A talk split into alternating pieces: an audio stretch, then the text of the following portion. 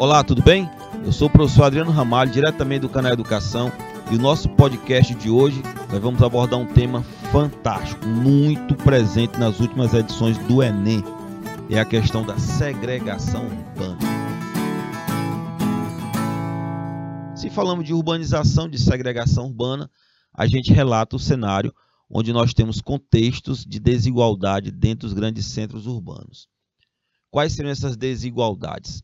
Nós temos hoje um grande crescimento urbano das médias cidades brasileiras. As grandes continuam crescendo, mas as médias vêm crescendo cada vez mais. Qual o contexto para entendermos o que, é que seria segregação urbana? Crescimento acelerado das cidades, macrocefalia urbana. O que seria macrocefalia urbana? Já que crescimento acelerado nós sabemos o que é.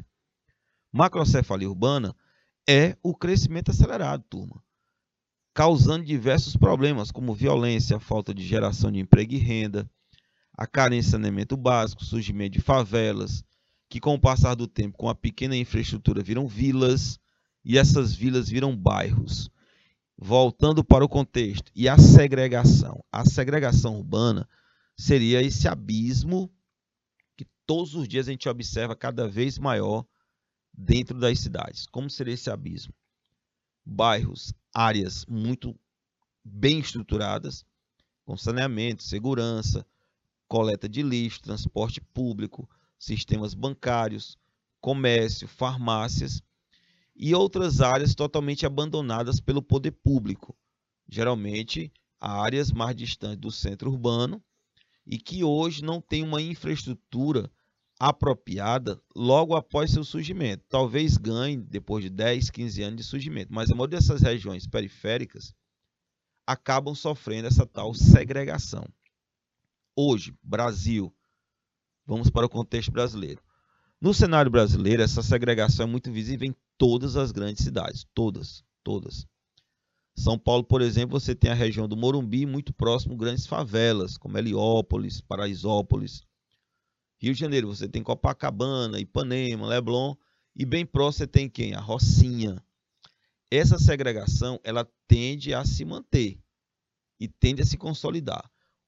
Qual a saída para esse problema? Gestores de um município, de um estado ou do contexto geral nação, não deixar que essas novas áreas que vêm surgindo de invasões surjam sem infraestrutura, surjam sem o básico, como saneamento, transporte, segurança, lazer, educação, saúde, mas que essas áreas surjam com a básica infraestrutura. Aí será menos visível essa segregação. As áreas hoje já afetadas, grandes complexos de favelas, de vilas pelo Brasil, podem ganhar infraestrutura e essa segregação diminuir o abismo entre a população de grande poder aquisitivo com toda a sua infraestrutura e a população de baixo poder aquisitivo. Tema interessantíssimo.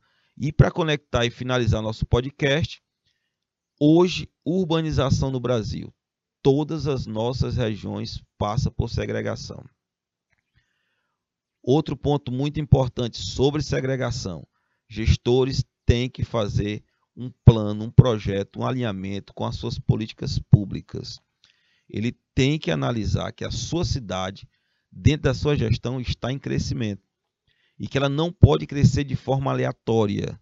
Ela tem que crescer, mas observando que os futuros cenários urbanos têm que crescer com infraestrutura. Aí nós conseguimos reduzir um pouco a segregação urbana. Uma comparação bem importante para a gente destacar é o que acontece na nossa capital, Teresina conjuntos habitacionais de altíssimo poder aquisitivo surgem se isolando das áreas mais pobres, onde esses conjuntos habitacionais seriam, no caso, nós não podemos dizer nem conjuntos habitacionais, mas condomínios de luxo, eles surgem com infraestrutura impressionante, onde tende a você habitar aquele local sem necessidade de buscar outros locais, já que lá tem toda a infraestrutura. Legal? Pois está aí um podcast fantástico também do canal Educação sobre essa questão aí da segregação urbana.